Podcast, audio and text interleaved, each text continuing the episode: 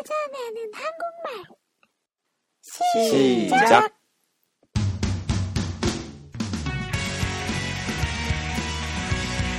여러분 안녕하십니까? 키타로입니다. 이 프로그램은 한국의 속어나 교과서에 없는 표현, 그리고 자연스러운 발음의 방법 등을 소개해드리는 한국어 학습 팟캐스트입니다.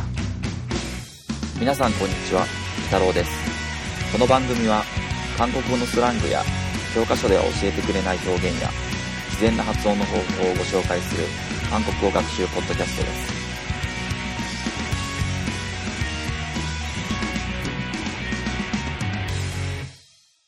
今日は、えー韓国での携帯電話に関するスラングをご紹介したいと思います、えー日本でもですね同じように韓国でも携帯電話の普及率はかなり高くてですね、えー学生さんも含めてかなりの方が皆さん携帯電話を所有していらっしゃるんですけれども日本と同様にですね、えー韓国でもそのメール文化がかなり発達していまして、えーまあ電話も日本よりは電話代が安いこともあってかなり掛け合ったりするんですけれどもそれよりもまあ簡単な連絡だったりとかはメールで済ますことがよくあるんですけれども日本で、えー使っているメールは、えー韓国ではですね、えーメールとは言わずに、えムンチャ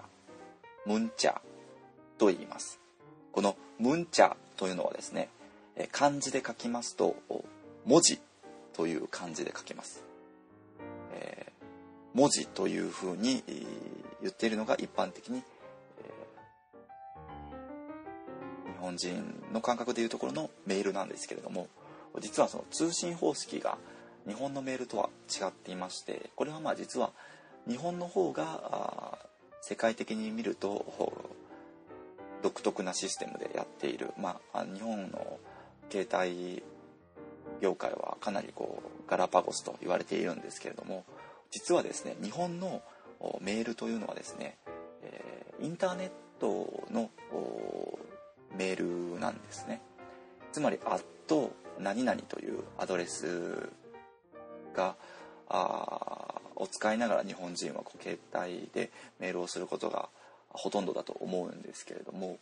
あのメールはですねインターネットメールなんですよね。つまり、えーインターネットでで使っているそのウェブメールホットメールですとか G メールですとかそういったものと同じ規格のもので、えー要はパソコンのアドレスとも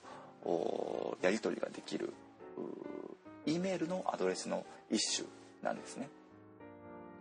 えーそれに比べてですね韓国や日本以外の外国では一般的にその携帯電話それぞれに、えーその E メールのアドレス「アット何々」まあ、日本だったら「アットドコモ .ne.jp」とかあ easyweb.ne.jp とかソフトバンク .ne.jp とかありますけれどもこういったアドレスは外国では基本的にはなくて、えー携帯電話の番号そのもので、えーやり取りをします。これは日本ではあ一般的には SMS だとかショートメールというふうに言っているもので、えー日本では同じ、えー通信会社の携帯電話同士でしかできないんですね。例えばソフトバンクだったらソフトバンク同士じゃないと送受信ができない。ドコモだったらドコモ同士じゃないと送受信ができない。っていうシステムなんですけれども外国の場合は、まあ、韓国も含めて携帯電話のみで、えーメッセージのやり取りができる。ですね。これをまあ韓国では今言ったようなシステムのメールをムンチャムンチャというふうに言っています。なので、えー通信方式の違いは、まあ、りますけれども携帯電話でのそのメッセージのやり取りのことを韓国ではムンチャというというふうに、え覚えておいてください。ですので日本人はこうお知り合いになって連絡先を交換するときに電話番号と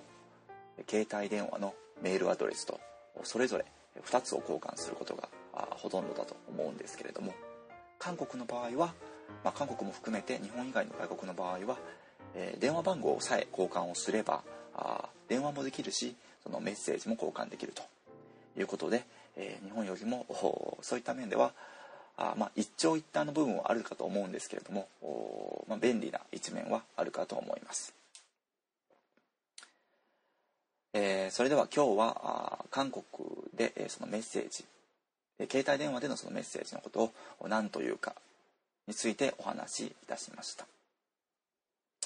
자오늘은요어한국에서어휴대폰으로메시지를보낼때그그걸뭐라고하는지에대해말씀드렸습니다 아오늘의제목은문자였습니다